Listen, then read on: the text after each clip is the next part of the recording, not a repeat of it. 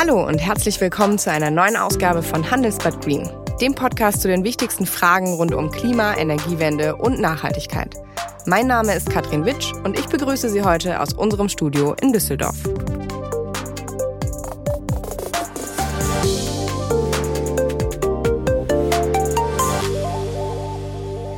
Die Windenergie soll die wichtigste Energiequelle der Zukunft werden. Aktuell macht sie in Deutschland schon ein Viertel der Stromerzeugung aus und ist damit auch schon heute die wichtigste Stromquelle für uns. Knapp 30.000 Windräder drehen sich in Deutschland an Land und auf dem Wasser. Aber der Ausbau der Windkraft ist in den letzten Jahren ziemlich ins Stocken geraten. Um die Klimaziele zu erreichen, müssten deutlich mehr Windräder bei uns aufgestellt werden. Die Gründe für den viel zu langsamen Ausbau sind bekannt. Jahrelange Genehmigungszeiten, politische Mindestabstände, aber vor allem immer mehr Bürger wehren sich vor Ort gegen die Windkraft. Sie wollen die meterhohen Anlagen nicht vor ihrer Haustür haben. Deswegen nennt man dieses Problem auch Not in my backyard, also nicht in meinem Garten. Die Bundesregierung will mit zahlreichen Initiativen und neuen Gesetzen jetzt dafür sorgen, dass der Ausbau schneller vorangeht. Und dafür soll im Zweifel dann eben auch mal der Naturschutz zurückstecken. Genau das bringt aber viele Windkraftgegner nur noch mehr auf und von denen gibt es ziemlich viele in Deutschland. Aber wenn keiner der 80 Millionen Bürger mehr ein Windrad in seiner Nähe haben will, wird's knapp mit der Energiewende. Deswegen sprechen wir heute mit Windkraftgegnern, Unternehmen und Experten über die Probleme beim Ausbau und wie man sie vielleicht auch lösen könnte. Dafür begrüße ich jetzt gleich zwei Gesprächspartner. Zum einen ist das Winfried Ludwig, der Vorsitzende des Umweltvereins Waldkleeblatt. Hallo, Herr Ludwig.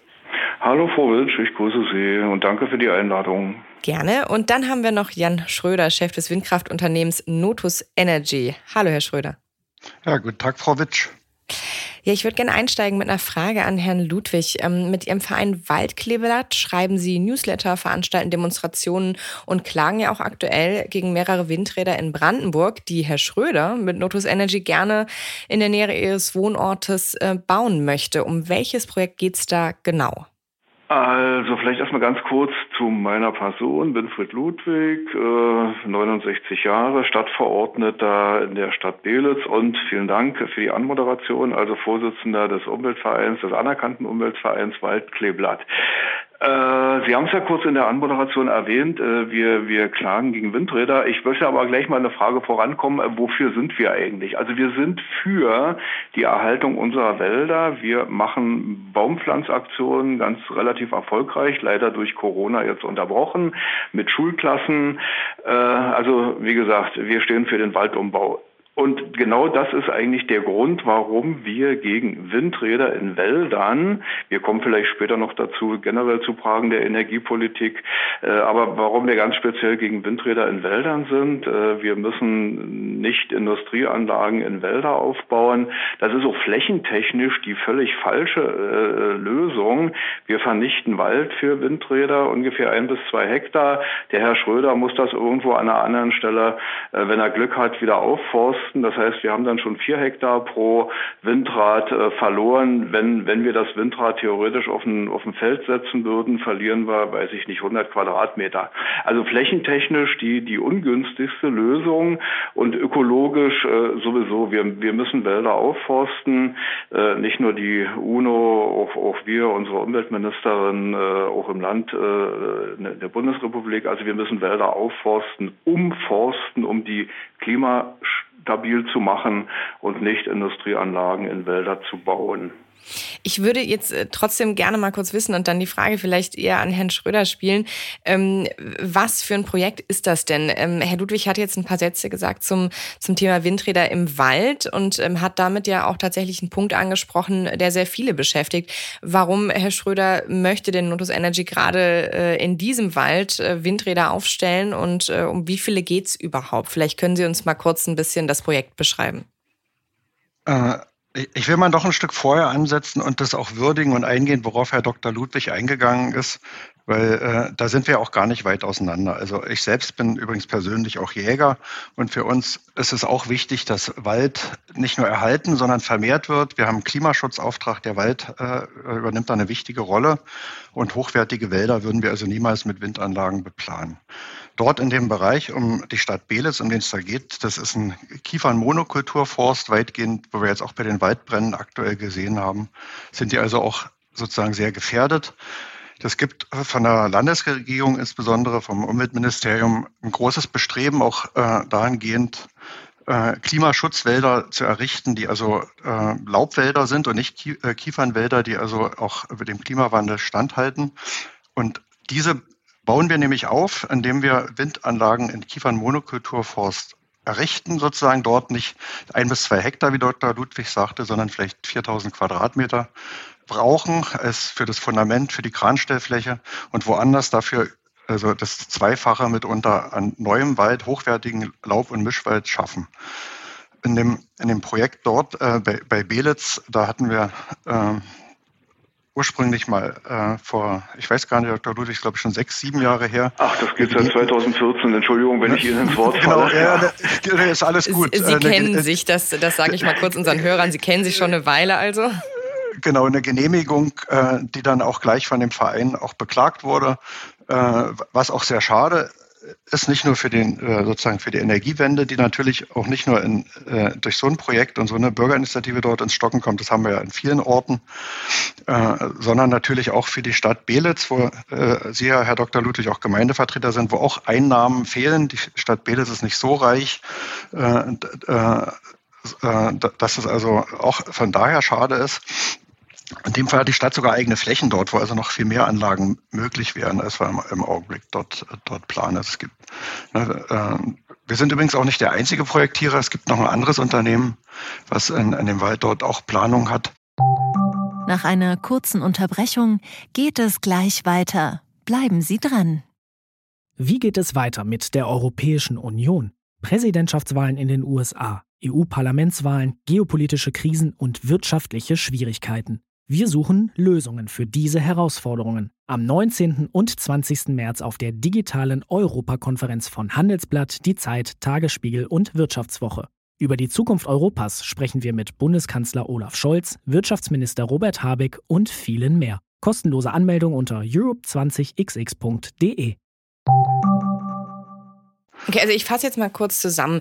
Herr Schröder, Sie haben gesagt, äh, Sie würden eben eine Ausgleichsfläche schaffen, äh, die klimatisch betrachtet vielleicht sogar äh, höherwertig ist als so ein Monokultur-Kiefernwald, um den wir ja auch schon viel gehört haben, als es um den Bau der Tesla-Fabrik in Brand auch in Brandenburg ging. Ähm, Herr Ludwig, das hört sich doch erstmal nach einem fairen Ausgleich an. Warum reicht Ihnen das nicht? Äh, also ich hätte gern Herrn Schröder da doch an, an ein, zwei Stellen korrigiert. Also zunächst mal, äh, wir sind hier im Stadtgebiet, aber auch unsere Nachbarstadt Werder und das Amt Brück äh, auch politisch der Meinung, also es gibt selbst bis hin zu den Grünen keine, keine Gegenstimmen, dass wir sagen, wir müssen unsere Wälder erhalten und zwar ohne Windkraftanlagen und B, natürlich müssen wir unsere Wälder umbauen. Und die Stadt Belitz hat das große Glück, äh, einen sehr großen Stadtforst zu haben, und ich sehe das jetzt mal ein bisschen anders. Also ich will die Stadt jetzt nicht über, über den, den grünen Klee loben, aber die finanzielle Situation erlaubt der Stadt auch, äh, diesen Wald umzubauen, also nicht verkaufen zu müssen, wie Treuenbrietzen leider äh, das gerade machen musste hier in der Region. Also wir haben einen sehr progressiven Förster. Wir, wir, wir forsten um. Äh, Herr Schröder, da sind wir uns sicher einig, dass wir Waldumbau machen müssen, aber Waldumbau äh, nicht durch die Installation von Windrädern, sondern Waldumbau Aufbau, äh, dass wir die Kiefernforsten nehmen, äh, die unter Pflanzen mit Laubbäumen oder mit, äh, ja, mit Misch, können auch durchaus andere Nadelbäume sein. Ein bisschen das Problem sehe ich, will jetzt die, die Kollegen Waldbesitzer nicht, nicht kritisieren, aber ich sehe schon, wir haben hier eine, einen sehr großen Waldbesitzer in der Region und ich sag mal, wenn, wenn ich aus dessen Sicht gucke und sage, okay, okay, einen Kiefernforst kann ich natürlich sehr, sehr praktisch und einfach mit dem Harvester platt machen und den am Ende vermarkten. Das kann ich mit einem Mischwald nicht künftig. Den muss ich, da muss ich Bäume einzeln entnehmen. Äh, also wie gesagt, das, das Problem ist vielschichtig. Das ist nicht nur nicht nur die Windindustrie, da geht es auch um prinzipielle mm, Umdenken äh, bei den Waldbauern. Vielleicht so viel erstmal dazu. Herr Schröder, wenn Herr Ludwig hat ja jetzt auch seine Seite geschildert. Sie sagen, okay, wir wollen eigentlich Ausgleichsfläche und müssen, müssen Windunternehmen ja auch schaffen. Wir wollen woanders wieder Wald aufforsten. Ähm, wie, wie sehr, Sie haben eben gesagt, das hält mehrere Projekte auf, solche, solche Klagen, solche Themen. Jetzt will die Bundesregierung aber eigentlich ja auch Waldflächen mehr freigeben. Also das, was Robert Habeck angekündigt hat, ähm, ist ja, ist ja ein deutlich schnellerer Ausbau der Windkraft an Land. Wie kann das funktionieren? Was haben Sie, wie hält sie das im aktuellen Geschäft auf? Also wie lange ist dieses Projekt schon in Planung und, und wie, wie geht's jetzt weiter? Also ist das überhaupt zu lösen? Da sprechen Sie einen ganz wichtigen Punkt an, Frau Witsch. Das, das ist genau, wir sind ja kein politisches Unternehmen. Wir, wir sind ein äh, Unternehmen, was, was Windanlagen plant und dann auch baut und betreibt. Und wir, wir halten uns an politische Rahmenbedingungen. Und, und für Unternehmen wie uns ist es halt verdammt schwer, wenn es äh, sozusagen ständig neue, sich ändernde Bedingungen gibt, weil die Planungsprozesse im Windbereich sehr, sehr langfristig sind. Die Stellen, Behörden, Institutionen, die in den ganzen Prozess einbezogen sind, sind auch alle damit unglücklich. Ich versuche es mal einfach zu sagen. Wir planen Windanlagen dort, wo von äh, der regionalen Planung Flächen ausgewiesen sind, sogenannte Windeignungsgebiete. Und dieser Ausweisungsprozess dieser, dieser Windeignungsgebiete zieht sich über viele Jahre hin, weil die, weil die zuständige Stelle, nämlich die Regionalplanung, auch die Rahmenbedingungen wiederum der Gesetzgeber einhalten muss. Und wenn dann mal das, zum Beispiel das Land sagt, Wind im Wald ist gewünscht, dann weisen die Flächen im Wald aus. Wenn dann wieder das die Landesforst sagt, na, aber die Flächen sind aber jetzt, weil wir das uns neu angeguckt haben, nicht mehr gewünscht, weil das soll für die Erholungszwecke dienen. Dann haben, hat die Regionalplanung das Problem, dass sie die dann nicht mehr ausweist. Und wenn dann die Bundesregierung sagt, wir wollen das aber doch, dann sind dann wieder andere Bedingungen. Das macht es für uns schwer. Wir sind dann sozusagen eine Art Spielball der Politik, ohne dass ich jetzt hier äh, äh die, die Opferrolle einnehmen will. So ist das nicht zu verstehen. Ich will nur sagen, deswegen dauert das halt endlos lange. Und wenn wir jetzt gerade diese Situation haben, wie durch den Ukraine-Krieg verursacht, gesagt, dass wir, dass wir also richtig angewiesen sind, den Strom hier vor Ort auch selber zu produzieren und damit vielleicht auch den Mobilitäts- und den Wärmemarkt zu bedienen, dann ist sowas natürlich äh, verheerend, um es mal so zu sagen. Und, Aber äh, Sie haben alle Genehmigungen für dieses Projekt, um, über das wir jetzt sprechen als Beispiel. Dafür liegen die Genehmigungen alle vor eigentlich? Die, die Genehmigungen lagen 2016 schon vor und seit 2016 versucht der Verein von Dr. Ludwig zu verhindern, dass dort Anlagen gebaut werden. Ja. Also erstens mal gebe ich Herrn Schröder recht. Äh, wir haben in Deutschland ein sehr kompliziertes, das will ich jetzt nicht inhaltlich werten, äh, Genehmigungsverfahren. Also nicht nur, nicht nur im Emissionsschutzrecht, sondern generell auch im Baurecht und, und woanders. Äh, das kann ich aber nicht damit lösen, so wie es die Bundesregierung jetzt versucht, indem ich äh, gewachsene demokratische Rechte, auch Justizrechte äh, einschränke und sage, also pass mal auf, ich schaffe jetzt einfach mal eine Ebene der, der Klage ab, da geht das alles viel schneller. Nee, das muss ich damit lösen, dass ich die Planungsbefugnisse äh, oder die, die Planungsinstitutionen und auch die Verwaltungsgerichte personell ertüchtige, solche Prozesse, Sie haben recht, wir begegnen uns jetzt seit 2014, das ist für beide Seiten, also ich meine, uns ja, spielt es in die Karten, aber das ist für beide Seiten nicht interessant und das ist auch an sich für, für eine Investition, also das ist ein Zeitraum, über den kann man nicht reden. Äh, äh, erste Geschichte. Zweite, zweite Sache, nochmal kurz zu diesen, diesen Einnahmen, die Sie vorhin ansprachen. Herr Ludwig, äh, lassen Sie uns, lassen Sie uns zu diesen, zu diesem Thema bitte gleich kommen. Ich ähm, würde nämlich einmal gerne darauf eingehen äh, zum Thema Genehmigung. Da ist ja auch die Naturschutzbehörde involviert. Die hat aber doch dieses Projekt dann eben schon vor ein paar Jahren augenscheinlich genehmigt. Warum reicht Ihnen das nicht?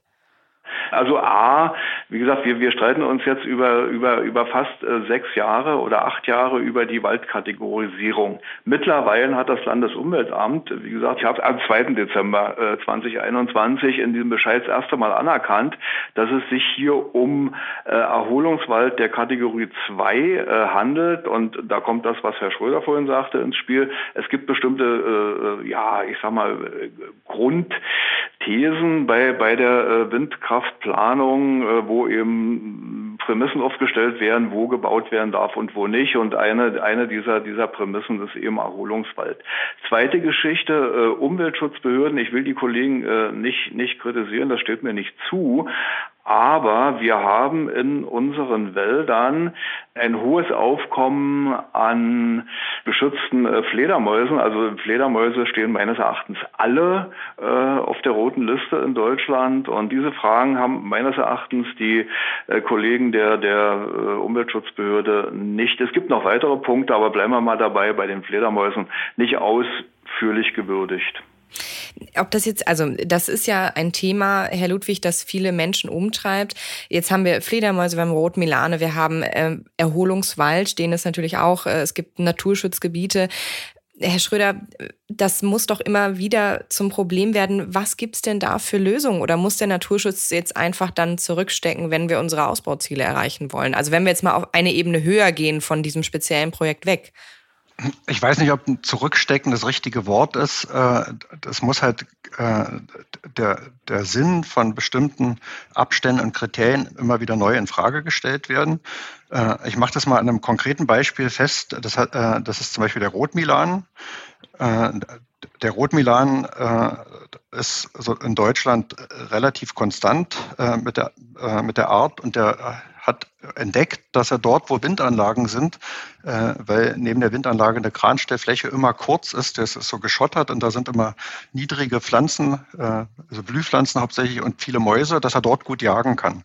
Weil äh, im, im, Sommer, wenn das Korn, äh, Mais, Roggen, was auch immer hochsteht, hat er in Feldern keine Möglichkeit zu jagen, auf Wiesen auch nicht, weil er die Mäuse nicht sieht und dort jagt er und deswegen siedelt sich der Rotmilan bevorzugt dort an, wo Windanlagen stehen.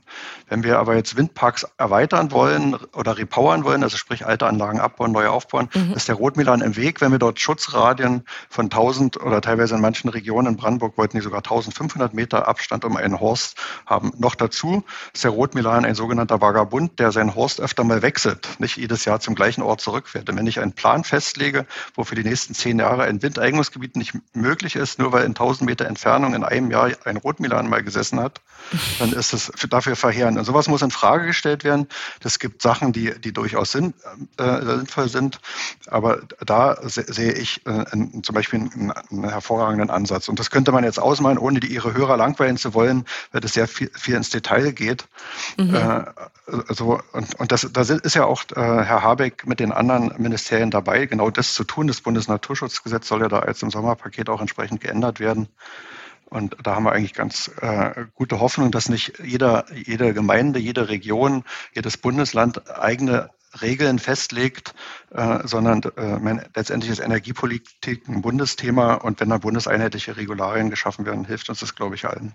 Also ich darf das vielleicht mal ganz kurz übersetzen, naturschutztechnisch. Also Herr Habeck möchte auch gegen geltendes EU-Recht die Bedrohungslage sozusagen der Arten ändern. Also ich betrachte nicht mehr das Gebiet, in dem äh, Fledermäuse, Schwarzstörche, was weiß der Kuckuck, äh, äh, gefährdet ist, sondern ich betrachte die gesamte Bundesrepublik. Und wenn der, wenn der, wenn der Bestand in der Bundesrepublik äh, nicht gefährdet wird, äh, dann äh, kann ich äh, äh, also dieses einzelne äh, Verfahren genehmigen.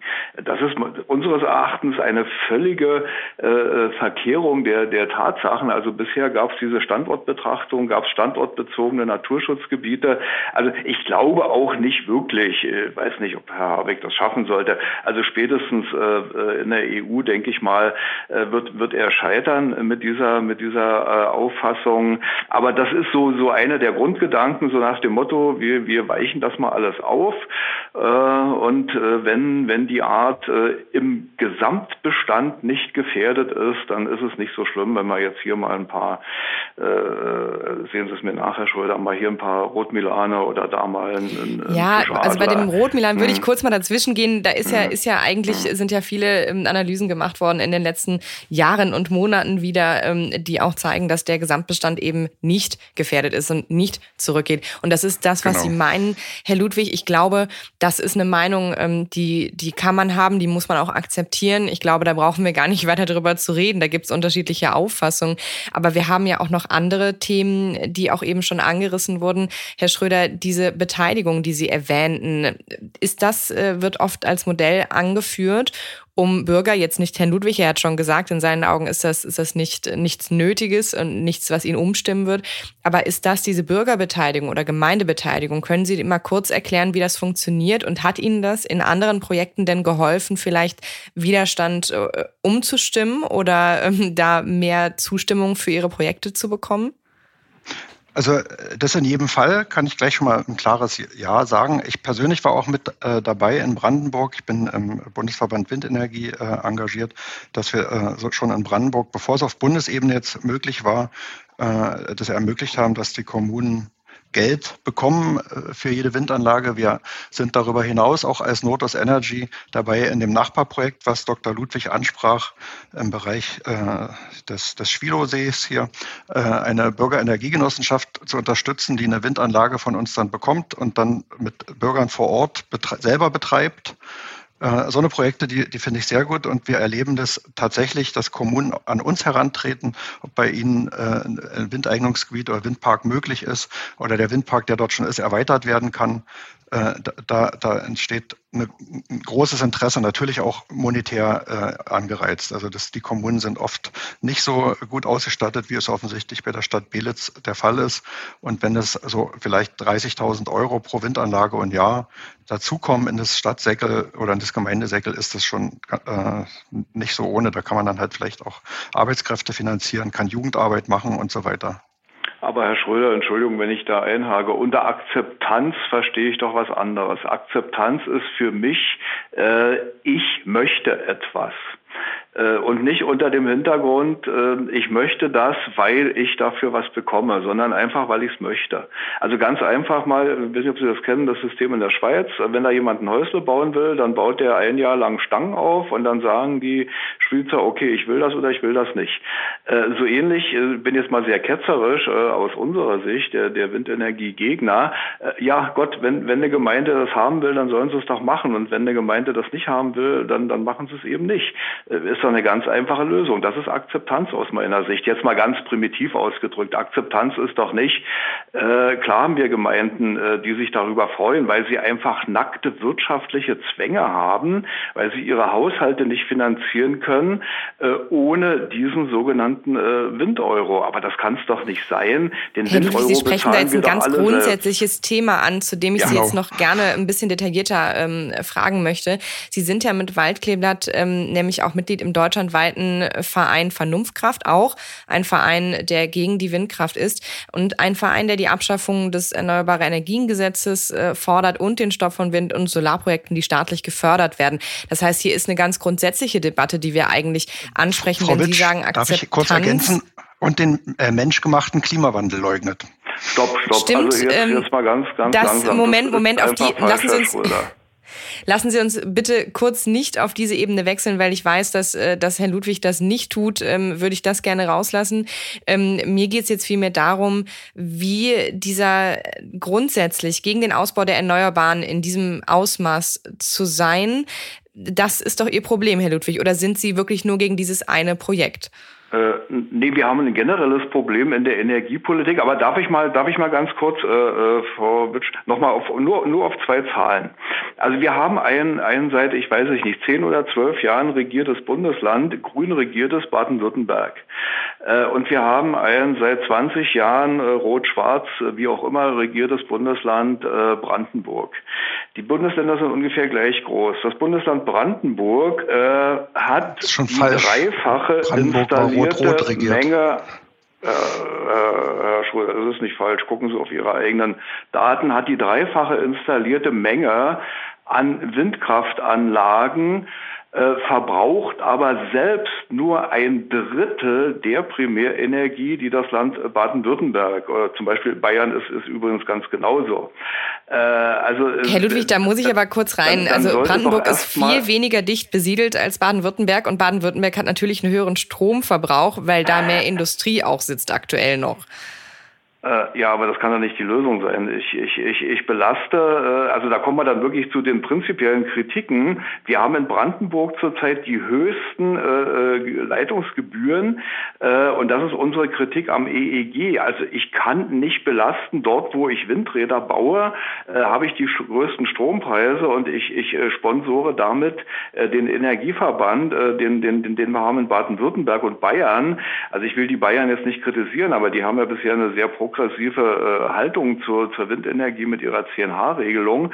Äh, also solange ich das nicht bundesweit ausgleiche und wir sind doch einfach auch nicht in der Lage, die Leitungen dafür äh, zu sichern. Also wir bauen fleißig im, im, im Also ich, ich kläre mal Nord kurz auf, ich, ich ja. kläre mal kurz auf, weil unsere Hörer wissen das nicht. Es gibt ein sogenanntes Nord-Süd-Gefälle, bei wenn wir über Erneuerbare sprechen. Und im Norden sind eben aufgrund A, der Windthematik äh, natürlich am, an den Küstenländern, aber eben auch aufgrund der, der Flächen, die verfügbar sind, zum Beispiel in Brandenburg, sind einfach mehr Windräder äh, über die letzten Jahre aufgebaut worden, deutlich mehr als im Süden. Und um diesen Windstrom äh, zu transportieren, müssen deswegen aber natürlich auch Leitungen im Stromnetz erweitert werden, die das auch können. Und genau da fängt, äh, fängt dieses Geldproblem an, von dem Sie, Herr Ludwig, gerade mhm. sprechen und wo Sie sagen, das muss fairer verteilt werden. Ist das was, Herr Schröder, wo Sie sagen können, ähm, ja, der Ausbau ist nicht gleich verteilt gerade und natürlich muss sich das ändern oder sehen Sie das komplett anders? Also ich sehe es nicht komplett anders, aber ich will mal sagen, es macht ja vielleicht mehr Sinn, Windanlagen dort zu bauen, wo der Wind stärker weht, als wo er schwächer weht.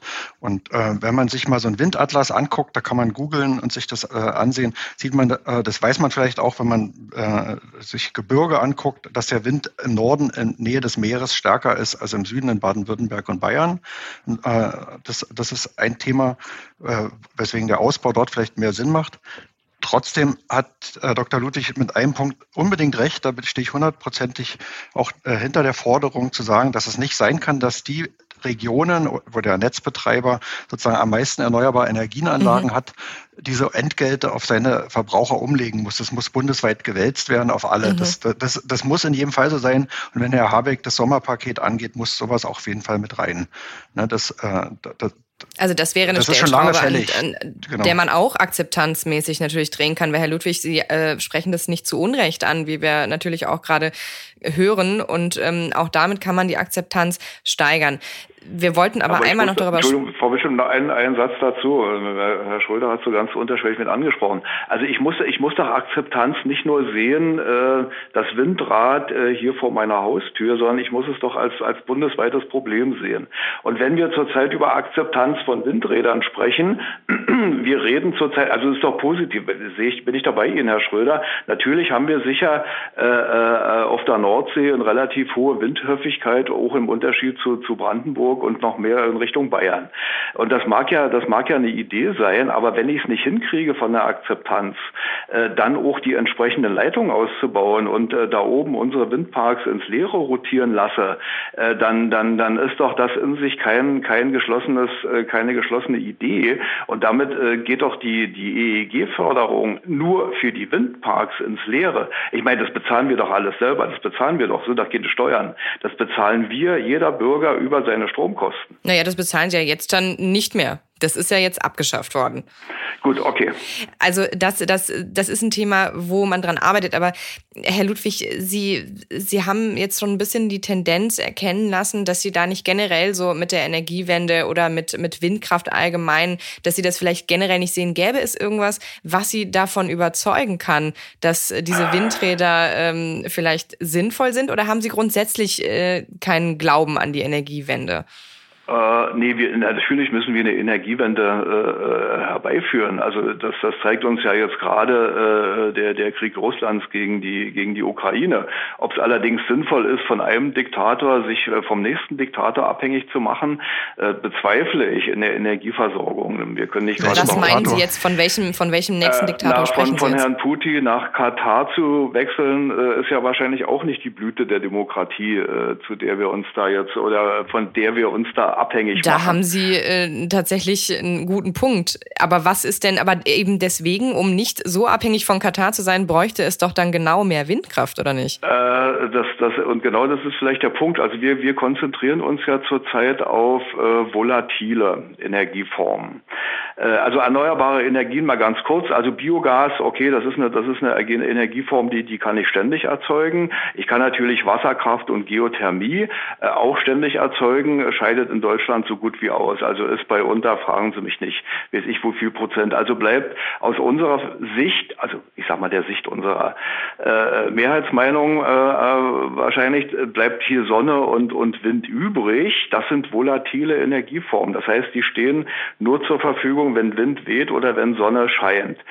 Das Hauptproblem, was wir gegenwärtig nicht lösen, und wir haben es jetzt bitte nicht die Diskussion grüner Wasserstoff und weiß ich was, wir haben es bisher nicht gelöst, dass wir technologisch in einer großindustriellen Produktion in der Lage sind, äh, äh diese Energieformen zu speichern. Das heißt, wir sind immer noch angewiesen und Entschuldigung, es gibt kühne Projekte, Braunkohlenkraftwerke als Wasserkraftwerke umzubauen. Und also das sehe ich jetzt nicht wirklich äh, als, als eine Lösung. Also wir, Herr wir konzentrieren Sie, Sie können ja aber jetzt nicht sagen, Energieerzeugung. Dann würde ich gerne was zu sagen. aber, dass diese Energieerzeugung hochgradig volatil ist und äh, wir vergessen den Teil der Speicherung. Herr Ludwig, Sie können ja jetzt nicht diese Kritik äußern und gleichzeitig aber sagen, jetzt, äh, jetzt aber bitte nicht den grünen Wasserstoff ins Feld führen. Das ist ja eine von eben diesen Speichermöglichkeiten, die in Zukunft äh, die Energieversorgung sichern sollen, weil Sie haben recht, ja, Wind und Solar sind nur dann verfügbar, wenn die Sonne scheint und der Wind weht. Deswegen braucht es Speicher, aber die sind ja auch gerade im Aufbau. Also Herr Schröder, ähm, Sie wollten auch noch was dazu sagen. Genau, eben. Äh, wenn wir jetzt mal kurz nochmal zurückspulen und hören äh, uns gedanklich anhören, was Dr. Ludwig vorhin sagt. Er hat kritisiert den hohen Flächenverbrauch und die hohen Preise, die auf die Stromverbraucher umgewälzt werden. So, wenn ich jetzt mir die Energieerzeugungsform äh, Wind und Sonne angucke, sind es die günstigsten Energieerzeugungsformen. Das können, können Sie überall nachlesen, bei der Fachagentur Wind und bei Agora Energiewende und so weiter. Das ist, glaube ich, unstrittig.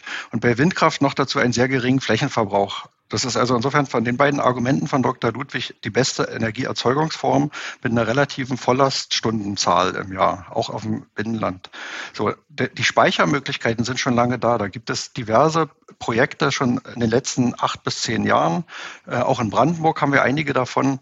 Das äh, betrifft die, die Umwandlung in Wasserstoff. Das ist die Speicherung in Großbatteriespeicher. Das äh, sind auch andere Projekte, wo es in, in Wärme umgewandelt wird, weil wir reden ja über einen Energiemarkt. Wir reden ja nicht nur über das, was aus der Steckdose kommt, sondern wir, wir reden auch dazu, darüber, dass die Häuser beheizt werden müssen und, und so weiter.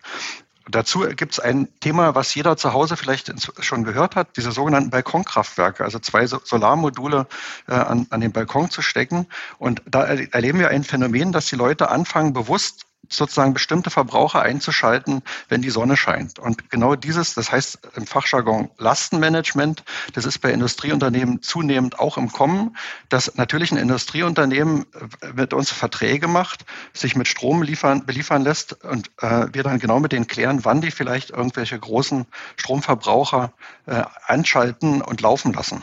Also das wird zunehmend kommen. Bisher war das natürlich durch die sogenannten Grundlastfähigen, das ist das, was Herr Dr. Ludwig meint, Kraftwerke wie Atomkraft, Braunkohle, die liefen halt rund um die Uhr, egal ob der Strom verbraucht wurde oder nicht, der wurde dann auch in die Erde geleitet. Und jetzt ist es eben eine andere Welt. Und dann müssen sich auch die Verbraucher zum Teil einstellen und zum Teil wird natürlich auch mit Speichern gearbeitet. Das ist, das ist ein bisschen komplexer und intelligenter, deswegen kann man, da bin ich voll bei Ihnen, Frau Witsch, nicht einfach mal so einen ganzen Bereich wie Wasserstoff ausblenden und sagen, darüber will man nicht reden. Das ist stopp, stopp, nee, Entschuldigung, Herr Schröder, da haben Sie mich falsch verstanden. Ich will ihn ja nicht ausblenden. Äh, ich habe lediglich gesagt, äh, wir haben derzeit keine, und wir sind in einem Hochindustrieland. Ich bezweifle überhaupt nicht, dass ich mein Einfamilienhaus, machen wir übrigens, äh, mit alternativen Energien autark betreiben kann. Aber das, was, also erstens mal zu den Stromkosten. Also wenn, wir brauchen ja bloß mal auf unsere Stromrechnung Lassen Sie uns nicht, nicht, nicht nochmal zurückkehren zu den Stromkosten. Nee, ganz, Lassen Sie uns kurz, kurz mal bei der Versorgung bleiben. Feldheim, also dieses berühmte Musterdorf hier in Brandenburg, diese sind, das ist ein, das ist ein, ich bin kein äh, äh, Techniker, das ist ein Speicher, der lediglich, äh, sage ich mal, die äh, ja äh, für für eine kurze Zeit äh, die die die gleichmäßige äh, Leistung Aber Herr Ludwig, es ging jetzt bei kann. dem Thema, was was Herr Schröder gesagt hat, nicht um um die Kosten bei dem letzten Punkt, Doch. sondern es ging ja um die nein, es ging um die Machbarkeit, um die technische Machbarkeit von ja, 100 Prozent genau. Aber- erneuerbaren aber wir Energien. machen- wir- wir ja da nicht. hat niemand Also die- gesagt, dass das günstiger wird. Wir haben es ja, na doch, äh, doch, äh, ja, das mag ja sein. Na, Na, doch, erstmal doch, Herr. Schröder hat gesagt, äh, unsere Stromgestehungskosten sinken. Das mag ja sein. Das habe ich Ja, nicht gesagt. lange Erklären Sie doch mal dem. Bürger, dass seine Stromkosten, äh, also ich wüsste nicht, dass ich mal eine Rechnung bekommen habe, die, die gesunken ist. Die steigen von Jahr zu Jahr. Herr Ludwig, jetzt gucken wir aber zurück. Ich will nur mal kurz einen Punkt äh, für, für Herrn Schröder machen, einfach auch, weil es die, weil es die Studien, die Experten äh, natürlich auch sagen. Sie haben völlig recht. Im Moment ist, ist das überhaupt nicht möglich mit äh, 100 Prozent erneuerbaren Stand jetzt. Aber es ist eben im Aufbau. Deswegen haben wir ja auch noch die Kohle. Deswegen gibt es ja auch noch Atomkraft bis Ende des Jahres und eigentlich ja auch noch Gas, egal woher. Aber ähm, grundsätzlich günstiger wird das ja erst in ein paar Jahren. Das ist zumindest das, was auch alle internationalen Experten sagen, dass sich das eben auf lange Sicht einfach auch rechnen wird. Denn wenn Sie selber, Sie haben gesagt, Sie würden Ihr Haus selber mit erneuerbarem Strom versorgen, wenn Sie das jetzt schon komplett hätten, sagen wir mal Solaranlage, Speicher, Wärmepumpe und Co., dann wären Sie ja jetzt deutlich besser aufgestellt strompreismäßig, als wenn Sie 100 Prozent beim Energieversorger einkaufen. Wir kennen alle die Rechnungen im Moment, die bei uns ins Haus flattern. Ja, Frau Wischel, aber das ist, das ist doch der große Fehler. Wir reden doch nicht über das Einfamilienhaus von Herrn Ludwig, sondern wir reden über ein hochindustrialisiertes Land Deutschland, äh, was eine konstante Stromversorgung angefangen von dem Häuschen von Herrn Ludwig äh, bis hin zu unserer Großindustrie braucht. Und wir sind, äh, ich will mal ein ganz kurzes Beispiel, das, was die FDP gerade macht mit dem Verbrennungsmotor, äh, wir sind seit langem leider nicht mehr in der Lage, äh, wirklich mal vorurteilsfrei äh, technologieoffen äh, zu diskutieren. Sie haben das Wort vorhin angesprochen. Also um Gottes Willen, ich schicke gleich mal voran. Ich bin natürlich nicht jemand, der ein Kernkraftwerk haben will wie in Tschernobyl und auch nicht wie in Fukushima. Aber ich sage mal, die Wahrscheinlichkeit, dass ein Tsunami in Deutschland auftritt, äh, die, die tendiert gegen Null und dass man in Fukushima technische Fehler gemacht hat, äh, es ist eindeutig. Und äh, ich, ich, ich mache doch auch keine, keine Dämme um die Zugspitze, bloß weil irgendwo anders äh, Hochwasser ist. Also ich muss doch Technologie offen diskutieren. Äh, Aber Sie und- sind, Herr Ludwig, Sie sind doch auch nicht technologieoffen. Sie, ha Sie sagen ja, ich möchte keine Windkraft. Nee, wa- warten Sie mal, stopp, das habe ich so nicht gesagt. Ich habe gesagt, es ist wunderschön, wenn wir Windkraft ausbauen, aber wir sehen es doch täglich. Wir, und wir nicht in der Lage sind, eine stabile Versorgung damit. Und äh, die Diskussion, das wird alles preiswerter, ich glaube es nicht. Das wird auch, auch in 20 Jahren nicht preiswerter. Aber dass eine stabile Versorgung Und- mit Erneuerbaren möglich ist, hat ja selbst der alte RWE-Chef. Und ich glaube, dem kann man äh, wirklich äh, nicht vorwerfen, dass er unparteiisch ist. Das hat selbst er gesagt. Er hat gesagt, gut, das wird zwar erstmal teuer, aber klar, 100 Prozent erneuerbar. Und das hat er bei uns im Podcast gesagt, das geht. Ich will das nochmal ergänzen, Frau Witsch. ich doch äh, nicht. Ja, Herr dass, machen dass Sie mal. das jemand sagt, Genau. aber es muss funktionieren. ähm, ich glaube schon, dass Ihre Hörer auch ein Recht haben, zu erfahren, wie sich das preislich entwickeln wird. Und da, da gucken wir uns einfach mal an, wie sich die Vergütung für uns, für, die, für diejenigen Unternehmen, die Solar- und Windenergieanlagen errichten, verändert hat. Das ist in den letzten zehn Jahren, zumindest rückblickend, ist es nicht höher, sondern weniger geworden. Ja, es, ist, es ist immer eine, eine, Absenkung. Ich würde sagen, von vor zehn Jahren bis jetzt sind es 30, 40 Prozent weniger Vergütung im Windbereich, im Photovoltaikbereich ein Vielfaches weniger geworden. Wenn Strompreise trotzdem steigen, zeigen, äh, ist es ein Problem. Also ein Faktor haben wir gesagt, die EEG-Umlage ist nicht mehr im Strompreis drin. Und äh, das andere Thema, da sind Dr. Ludwig, Sie und ich wahrscheinlich der gleichen Meinung, Netzentgelte für erneuerbare Mhm. Energienanlagen müssen bundesweit verteilt werden und nicht dort, wo die Anlagen stehen. Äh, aber ansonsten können, können wir als diejenigen, die erneuerbare Energienanlagen errichten, auch nichts dafür, dass andere Sachen wie Stromsteuer, Umsatzsteuer und so weiter dazukommen. Da- Das, das ist nicht äh, Herr das Thema. Also wir, das hat keiner gesagt. Äh, Genau. Ich habe Ich nicht, will das nur mal- nicht die nee, Schuld der, der erneuerbaren äh, Energienindustrie in, in, in das, die das Schule will ich halt nur, nur, nur da, da sagen, da zur Richtigstellung, weil, weil wir tun alles, dass die Anlagen effizienter werden. Also wir meine ich jetzt auch die Hersteller, die Anlagen werden effizienter und so weiter. Deswegen konnte auch die Vergütung runtergehen, äh, die, die Wirkungsgrade werden höher äh, und so weiter und so weiter. Ne? Das, aber, aber wir sehen es doch gerade bei den Benzinpreisen. Deswegen bin ich auch mit der EEG-Umlage ein bisschen kritisch. Äh, ich meine, wenn ich technische Fehler in der Gesetzgebung mache und ich das, was ich eigentlich regeln will, nicht hinkriege, und ich bezweifle mal, dass mit der EEG-Umlage, mit der Abschaffung tatsächlich das beim Kunden ankommt. Wir wir, wir sehen wirklich seit Jahrzehnten steigende Endverbraucherkosten. das, das ist sicher nicht, äh, also das ist ganz vielschichtig das Problem und da äh, Windindustrie und Stromleitungskosten und Gestehungskosten, aber das sind Probleme, die sind seit Jahr, Jahren bekannt und nicht gelöst. Ich glaube auch, wir müssen äh, absolut richtig, ähm, das, das sind Probleme, die uns gerade alle beschäftigen und auch beschäftigen sollten und auch leider noch weiter werden, ähm, wie ich das vermute. Aber ich glaube, wir müssen einmal zum Ende kommen. Wir, wir reden jetzt schon eine ganze Weile und wir sind jetzt natürlich bei, bei Themen, äh, die auch etwas weiter weg von der Windkraft liegen. Ich würde trotzdem gerne einmal ähm, kurz wissen, abschließend, ähm, vielleicht an Herrn Schröder, wie geht's jetzt mit dem Projekt weiter bei Herrn Ludwig in der Heimat? Also wir gehen zum einen davon aus, dass vielleicht auch die öffentliche Meinung sich zunehmend ändert äh, in der Stadt, dass also da auch eine, äh, erleben wir auch eine zunehmende Bereitschaft auch da ist, sich äh, dem Thema zu öffnen. Zum anderen muss natürlich auch durch die Genehmigungsbehörde klar Klarheit geschaffen werden.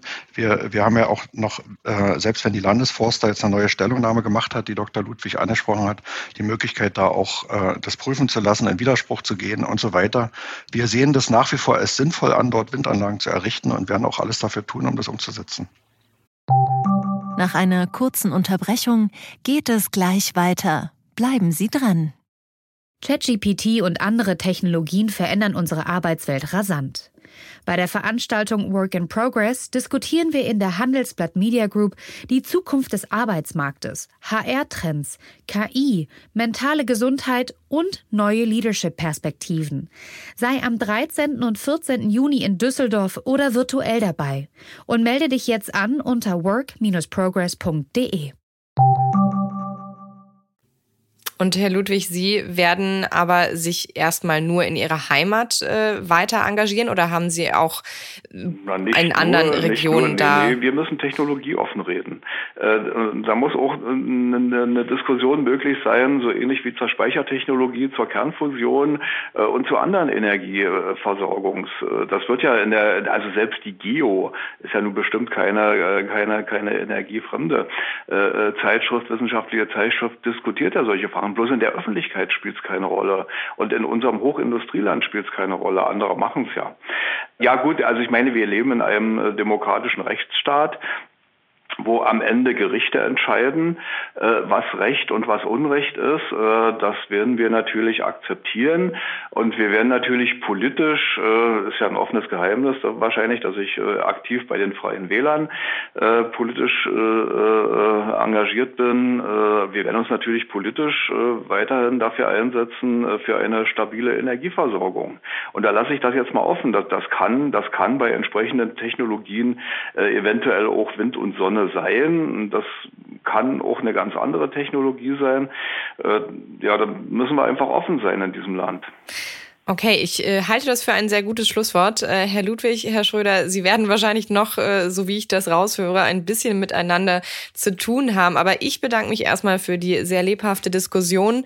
Ich glaube, das hat mal einen äh, guten Überblick gegeben und vielen Dank für Ihre Zeit und dass Sie dabei waren. Vielen Dank, Frau Witsche. Ja, vielen Dank zurück. Und danke, Herr Schröder, äh, dass man so konstruktiv miteinander doch redet. Und genau an solchen Themen scheitern aktuell unzählige Projekte in Deutschland oder haben zumindest jahrelange Rechtsstreitigkeiten vor sich.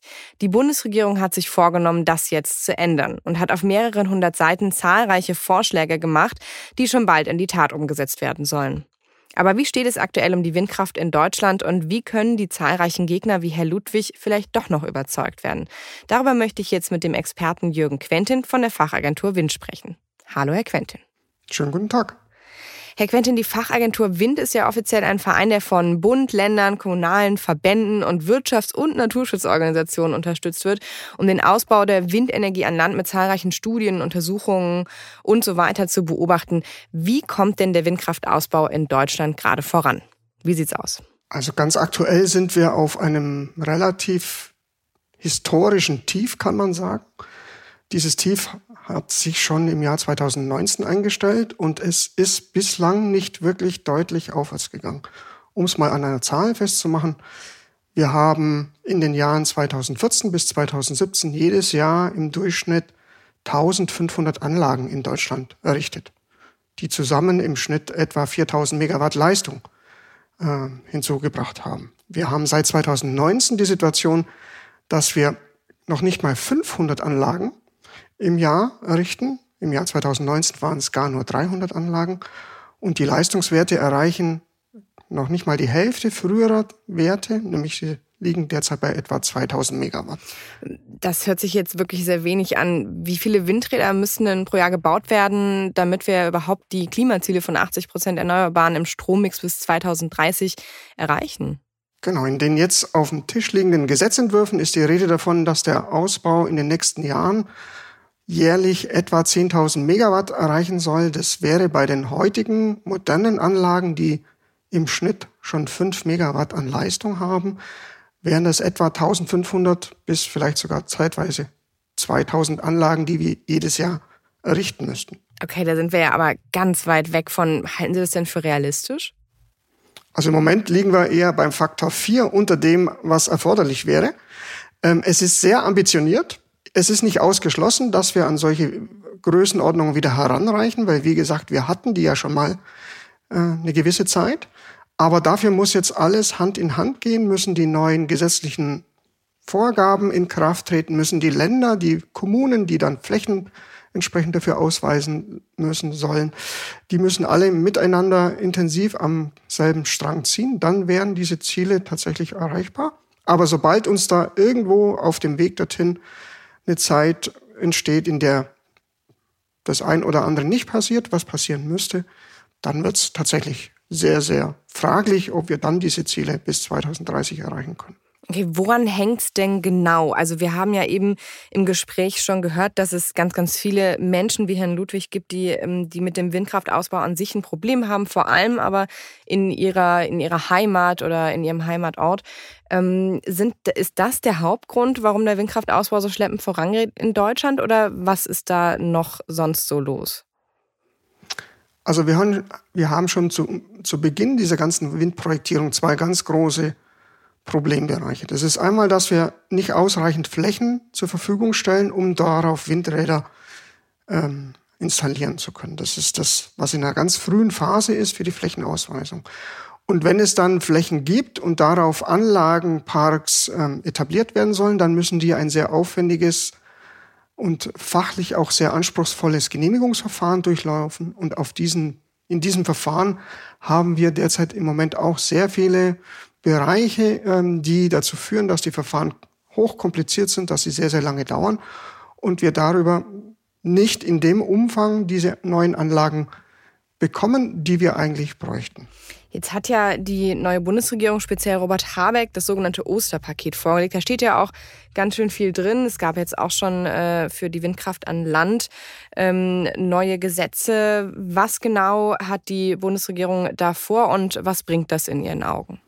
Also es gibt drei wesentliche Bereiche, die in diesem sogenannten Osterpaket adressiert werden. Das eine ist, dass man an dem Erneuerbaren Energiengesetz, das ist ja die Grundlage für die Finanzierung der neuen Windparks, dass man da gewisse Nachsteuerung gemacht hat. Einmal hat man sozusagen diese Volumina, die man jährlich einer, einer Förderung zuführen möchte, die hat man deutlich erhöht äh, gegenüber der bislang geltenden Rechtslage. Man hat die Vergütungssätze bei gewissen Bereichen nochmal angepasst, weil gerade an windschwachen Standorten die Anlagenwirtschaftlichkeit nicht immer gegeben ist. Und nachdem wir so viel Ausbau brauchen, können wir es uns einfach nicht leisten zu sagen, wir nehmen nur die ganz, ganz guten Windstandorte, sondern wir müssen auch Windstandorte, die mittlere Ertragssituationen oder schwächere Ertragssituationen ermöglichen, auch diese Standorte im Blick nehmen. Auch das ist in diesem EEG, Erneuerbaren Energiengesetz, adressiert worden.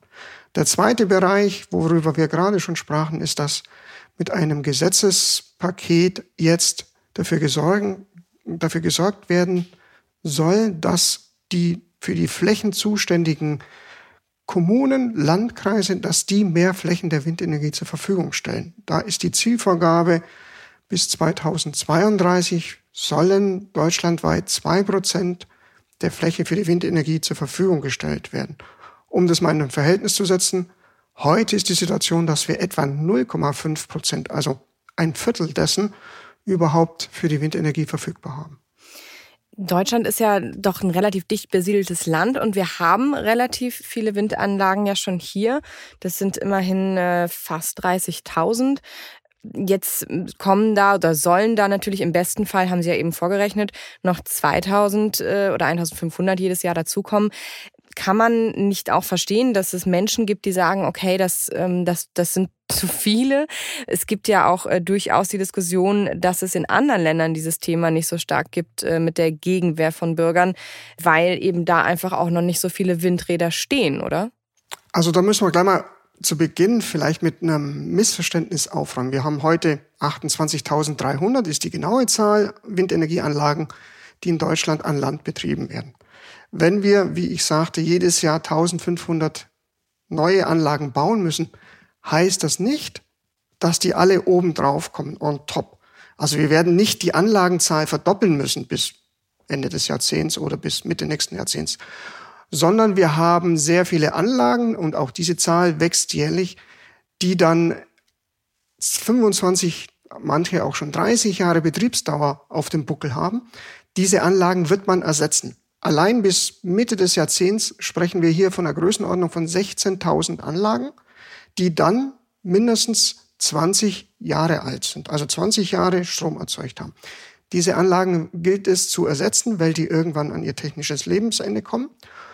Und die ersetzen wir durch neue, deutlich leistungsstärkere Anlagen. Da ist sowas wie ein Faktor 4 durchaus üblich. Also eine neue mhm. Anlage kann viermal mehr Strom erzeugen als eine alte, die ich im Gegenzug stilllege sodass wir im Ergebnis vielleicht von den heutigen 28.000 Anlagen 10 oder 15 Prozent mehr brauchen. Also vielleicht eine Größenordnung von 32.000 Anlagen, die wir brauchen, um dann im Jahr 2030 diese Zielsetzungen für Klimaschutz und für Energiewende auch erreichen zu können. Okay, und das heißt, ähm, das ist schon mal ein gutes Argument zu sagen, es ist deutlich weniger als vielleicht die meisten denken. Aber das Problem bleibt ja. Was gibt es für Lösungsansätze, da die Bürger ja mehr mitzunehmen? Also auch über das Projekt, über das ich eben mit den beiden Gesprächspartnern ähm, diskutiert habe. Auch da wird die Gemeinde zum Beispiel beteiligt an, an den Ausschüttungen äh, von dem Windrad, an der Gewinnerzeugung sozusagen von den Windrädern.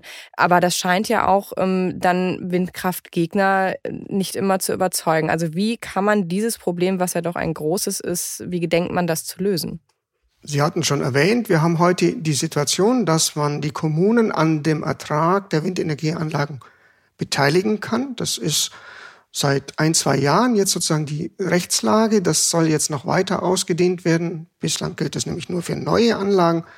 Das soll zukünftig auch schon für dort stehende Anlagen der Fall sein. Bei neuen Anlagen ist es eine Größenordnung von etwa 10.000 bis 20.000 Euro pro Anlage und Jahr, die die Kommune damit finanziell von der Windenergieanlage profitieren kann, ohne dass sie dafür in irgendeiner Form ein Risiko eingehen müsste oder gar einen Kredit aufnehmen oder ähnliches. Mhm. Sondern es ist ein reiner finanzielle Mehreinkommen, was den Kommunen und Windenergieanlagen werden ja gerne mal auf dem Land gebaut, wo das, ja.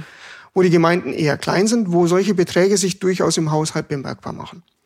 Das ist das eine. Das andere ist, auch das hat die Politik jetzt aufgegriffen, man möchte mehr darauf hinarbeiten, dass es Strombeteiligungsangebote geben soll, also solche Bürgerstrommodelle nennt man das, dass die Leute, die in der Region wohnen, wo der Windpark steht, dass die an vergünstigten Strompreisen, von vergünstigten Strompreisen profitieren können, so dass auch beim Bürger tatsächlich auf der Stromrechnung das sich bemerkbar machen kann. Das ah, ist das okay. eine. Ja. Das andere ist natürlich, ähm, wie in anderen Bereichen auch, es gibt immer einen kleinen, aber sehr harten Kern von Akteuren, die sich gegen Infrastrukturmaßnahmen zur Wehr setzen. alle diese zu erreichen, ist ein Ziel, was man, glaube ich, nicht ähm, überhaupt äh, anstreben sollte, weil wir werden es mit Sicherheit nicht schaffen, wenn die Leute sagen, ich will diese Anlagen dort nicht haben, weil ich sie hässlich finde, weil sie aus meiner Sicht das Landschaftsbild verschandeln. So ist ja so ein Argument, was da gerne mhm. mal vorgebracht wird. Dieses Argument kann man den Leuten nicht wegnehmen, weil natürlich sind diese Anlagen in der Landschaft prägend. Ja, aber wir müssen ja uns mit der Frage auseinandersetzen, wie wollen wir zukünftig unsere Energieversorgung, also die Lebensader unserer Gesellschaft, wie wollen wir die zukünftig gestalten? Wir sehen im Moment, wie problematisch es sein kann, wenn man sich bei der Energieversorgung von ähm, ausländischen Akteuren oder von Energieträgern abhängig macht, die in Händen von, ich sag mal, ja, politisch nicht sehr demokratisch agierenden Menschen äh, liegen und wir dann plötzlich vor Versorgungsengpässe gestellt werden. Deswegen ist es wichtig und richtig, möglichst viel der Stromerzeugung im eigenen Land zu generieren in Zukunft und sie auch so aufzustellen, dass sie mit den Klimaschutzbemühungen ähm, kongruent sind. Das haben wir mit Windenergie, mit Solar, mit Wasserkraft, mit Biomasse. Das sind alles diese Bausteine, die uns die Energieversorgung im eigenen Land und eben zu klimaverträglichen Konditionen ermöglichen. Und die gilt es mehr zu nutzen. Dann sind wir nicht mehr abhängig von irgendwelchen Akteuren, die dann uns bei der Energieversorgung den Gashahn oder was auch immer ähm, abdrehen könnten, sondern haben wir es in der eigenen Hand. Das schafft auch in der Region lokale Wertschöpfung durch Arbeitsplätze, die geschaffen werden, durch diese Einnahmeoptionen, die wir gerade schon angesprochen haben. Und deswegen ist das meines Erachtens die wichtige und auch alternativlose Richtung, in die wir unsere Energieversorgung entwickeln müssen.